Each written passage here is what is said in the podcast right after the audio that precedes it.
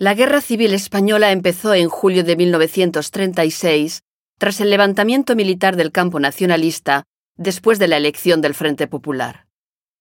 El golpe de Estado provocó una guerra civil de tres años que enfrentó el bando de los republicanos al de los nacionalistas, dirigidos por el general Franco. La guerra terminó con la dictadura militar de este último, hasta su muerte, en 1975.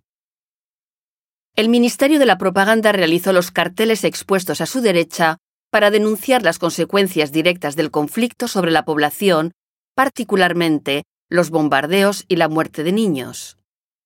Estas duras imágenes, a menudo insufribles, fueron difundidas a gran escala. Ante estos acontecimientos, los intelectuales se movilizaron para parar el conflicto y redactaron en noviembre de 1936 el Manifiesto de los Intelectuales Catalanes, expuesto en la vitrina que tiene delante.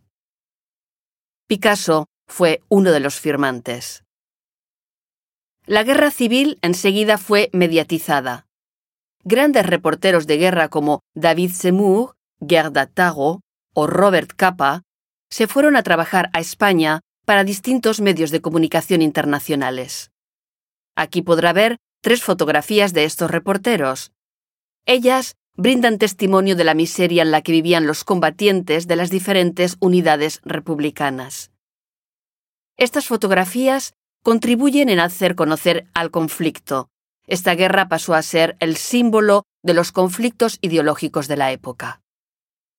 Las cuatro fotografías situadas más a la derecha muestran imágenes de la retirada, es decir, del éxodo de los refugiados españoles que acabaron acantonados en campos de internamiento. Se vieron obligados a abandonar sus hogares de manera precipitada, con pocas pertenencias, y llegaron a Francia sumidos en la miseria.